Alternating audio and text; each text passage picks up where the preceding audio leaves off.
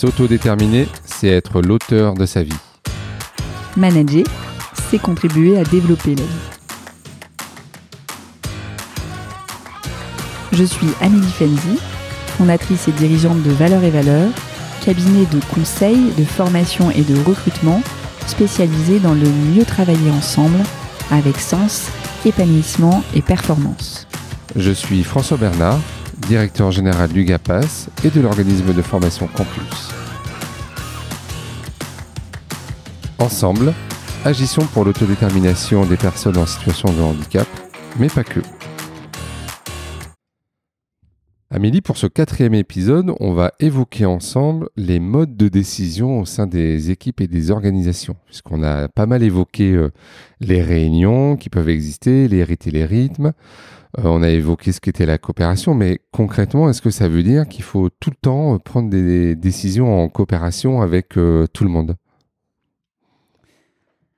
Alors, il, me semble que c'est peu praticable. Mmh.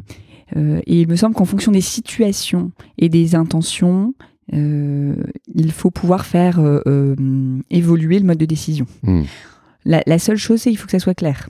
Je pense que tout le monde peut tout comprendre à partir du moment où, c'est clair. et donc, ça peut être intéressant là qu'on rentre justement dans les trois modes de décision. Hmm. donc, il y, a le premier, c'est le mode directif. Donc, le mode directif, c'est euh, en, ce, moment, personne ne l'aime, le mode directif, mais pourtant, c'est quand même un mode qui, a aussi beaucoup d'avantages hmm. et qui peut être très euh, euh, rassurant et performant à certains endroits. Hmm. Donc, je, n'aime pas qu'on ne l'aime pas. le, mode directif, ça veut dire que la personne qui prend la décision la prend seule mais peut la, prendre seule après avoir écouté, ouvert ses oreilles sur plein de choses, et à un hmm. moment, elle décide de prendre une décision. Euh, l'impact de ça, ça veut dire que euh, les gens en dessous réalisent une décision. Hmm. Euh, le, décideur informe de la décision. Le décideur informe de la décision. Hmm. Oui, effectivement. Et ensuite, bah, l'équipe, les professionnels appliquent, et mettent en œuvre la décision qui a été faite. Hmm. C'est un mode de décision qui est particulièrement important dans les situations d'urgence il y a des moments où, à un moment, on doit pouvoir euh, décider seul quand on mm. est manager, euh, quand on est directeur, parce qu'il y a une urgence et que à ce moment-là, il faut aller très vite. Mm. Ça peut aussi être à l'inverse, opérer sur des décisions qui ont très très peu d'impact sur le quotidien. Mm. Et donc, à un moment, plutôt que de mobiliser du temps et de l'énergie de tout le monde, cette petite décision peut être prise à partir du moment où on informe tout le monde. Euh, et où euh, ça ne pose pas de problème aux autres. Hmm. Donc ça, ça fait partie euh, des, rituels qu'on peut mettre en place aussi, c'est que une à deux fois par an, on peut relire les modes de décision pour voir si tout le monde se trouve bien avec les modes de décision qui ont hmm. été prises.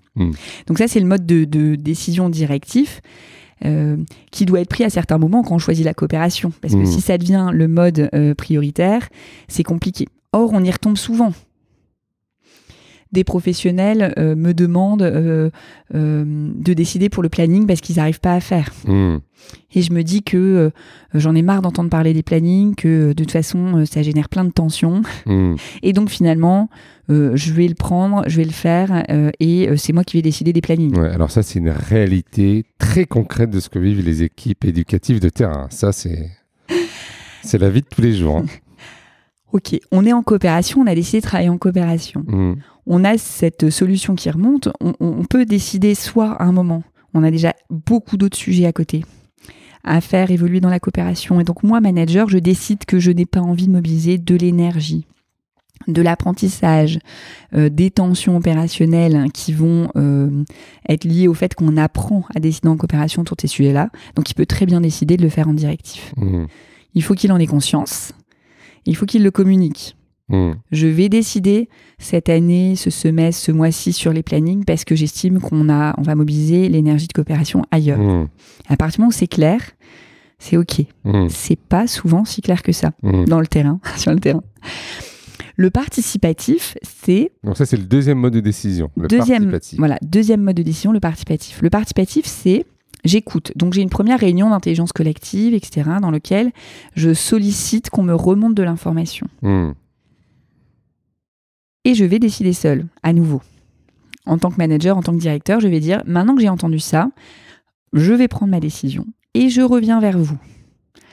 La différence avec le directif, euh, c'est euh, le fait que je vais exprimer et finalement justifier ou euh, expliquer ma peut-être pas justifier, mais expliquer ma décision en fonction des informations que j'ai entendues. Hmm.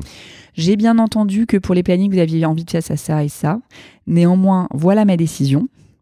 J'ai pu prendre en compte ces éléments qui me considéraient majeurs. En hmm. revanche, j'ai pas pris ces éléments parce que pour telle raison, euh, il n'était pas, euh, voilà, j'ai pas eu envie ou je ne pouvais pas les prendre en compte. Hmm. Ou parce que le cadre légal. Euh, le cadre légal le permet pas. Ça, c'est important de le redire aussi, hein, que tout ça est encore une fois dans un cadre. Hein toujours dans un cadre. Hmm. Et plus le cadre est nommé régulièrement, et plus euh, le manager, le directeur va faire des rappels euh, au cadre ou des liens avec le cadre, et plus les gens se sentent euh, contenus, hmm. plus ils se sentent contenus, plus ils peuvent être autonomes et responsables. Hmm. C'est beaucoup plus facile d'aller à la piscine quand je sais que j'ai un maître nageur pas loin, quand je sais que euh, j'ai quelqu'un qui peut, je peux demander un conseil, euh, euh, et quand je sais que si quelqu'un fait des palmes dans un couloir, il n'y a pas de palmes, ou si quelqu'un saute alors qu'on n'a pas le droit de sauter, il va mmh. être appelé à l'ordre. Mmh. Donc ça, c'est le rôle du manager par ailleurs. Le participatif, ça permet aux gens non plus de réaliser, mais d'être acteurs. C'est-à-dire qu'on se sent écouté, on a envie d'agir pour le collectif. Mhm. Et donc ça, c'est un super passage euh, entre le directif et le coopératif pour euh, apprendre euh, le fait de se connecter à ses besoins et de les exprimer. Quand on n'est pas encore complètement en capacité à la fois de s'écouter, d'exprimer et en même temps de faire le lien avec de la responsabilité. Mhm. Donc le, participatif est souvent une étape clé dans la montée en compétence vers le coopératif. Mhm. Euh, donc pour construire, pour faire adhérer, on euh, recommande le mode participatif. Et on arrive au coopératif, la décision coopérative. Voilà, euh, au, troisième mode de décision. Donc je rappelle, hein, le directif, le participatif et le coopératif sont aussi des modes de décision. Hmm. C'est une manière dont on décide les choses. Seul, tous ensemble, tous ensemble en partie, seul en partie. Donc le coopératif, on décide tous ensemble. C'est-à-dire que toutes les personnes qui sont présentes euh, dans la réunion, idéalement euh, l'ensemble des parties prenantes, mmh. ça c'est dans le euh, c'est la règle de l'art, vont décider. C'est donc c'est un mode de décision qui permet vraiment de, de, construire des projets stratégiques, qui permet de d'engager tout le monde. Donc quand on veut développer la notion de contribution et de création de valeur, le mode de décision coopératif est celui euh, qui est le plus pertinent. Hmm. C'est un mode de décision qui prend du temps à construire. Encore une fois, euh, par tout ce qu'on a pu dire avant, parce hmm. qu'on n'est pas habitué à fonctionner comme ça. Mais c'est un des modes les plus euh, gratifiants, les plus sécurisants et les plus créatifs. Hmm.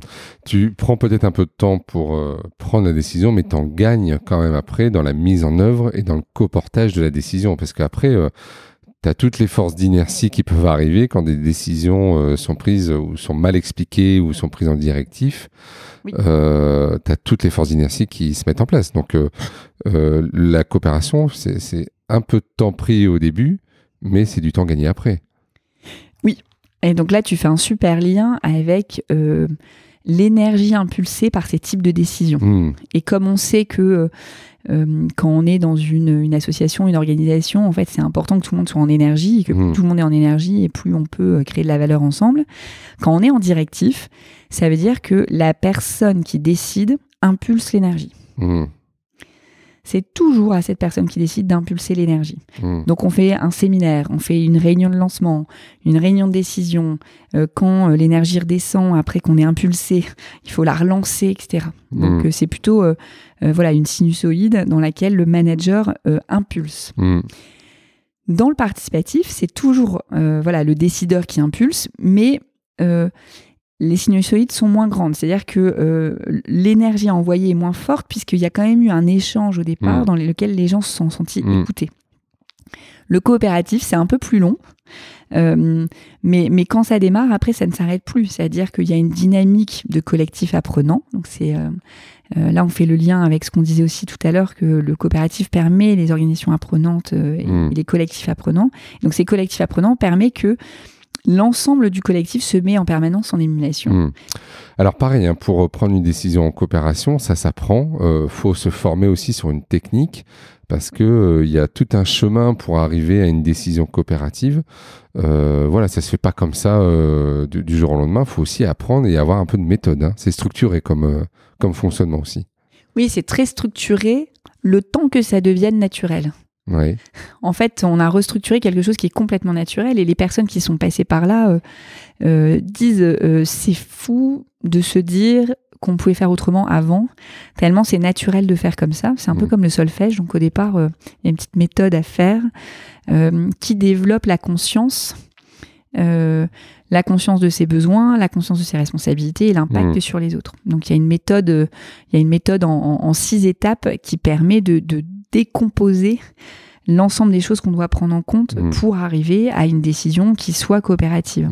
Et ce qui est intéressant dans la décision coopérative, c'est que les membres du groupe euh, ont tous la possibilité de s'objecter et donc que la décision ne se prenne pas et euh, le responsable hiérarchique n'a pas plus de poids dans la prise de décision qu'un professionnel euh, classique ou lambda. Oui, oui, tout le monde a le même poids. Hmm. néanmoins, le manager ou le directeur a toujours une vision plus large ou des éléments importants. C'est-à-dire hmm. que le fait qu'il soit connecté à un périmètre de responsabilité et à des besoins qui soient plus larges fait qu'à un moment ou à un autre, il peut toujours se sentir d'accord avec ce qui se fait. C'est-à-dire mmh. que euh, dans une décision coopérative, euh, la personne peut dire bah, Moi, j'ai besoin que cette pratique évolue. Mmh. Euh, et d'autres vont pouvoir dire oui, mais moi j'ai besoin aussi de ça et j'ai besoin de ça. Et l'idée, c'est que l'intelligence collective va se mettre en ordre de marche pour qu'on avance et qu'on trouve une solution. Hmm. La solution sera peut-être pas celle imaginée par la première personne hmm. euh, au départ, mais par contre, il y aura une solution. Euh, on est obligé quand même de, de, prendre en compte le fait qu'une personne est un besoin dans le cadre dans lequel le collectif est toujours, bien entendu. Merci Amélie. Merci François.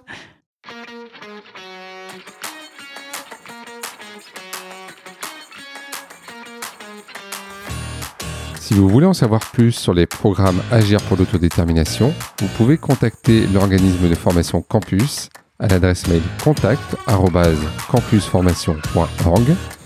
Toute l'équipe se fera un plaisir de vous proposer un programme, un conseil et un accompagnement de formation adapté à votre besoin. Si vous avez besoin d'informations ou d'accompagnement sur l'évolution du management ou de vos organisations vers l'autodétermination, toute l'équipe de Valeurs et Valeurs se fera un plaisir de répondre à votre message sur l'adresse contact que vous retrouverez sur notre site internet valeuretvaleurs.com avec un S au premier valeur. Au plaisir Amélie. Au plaisir François.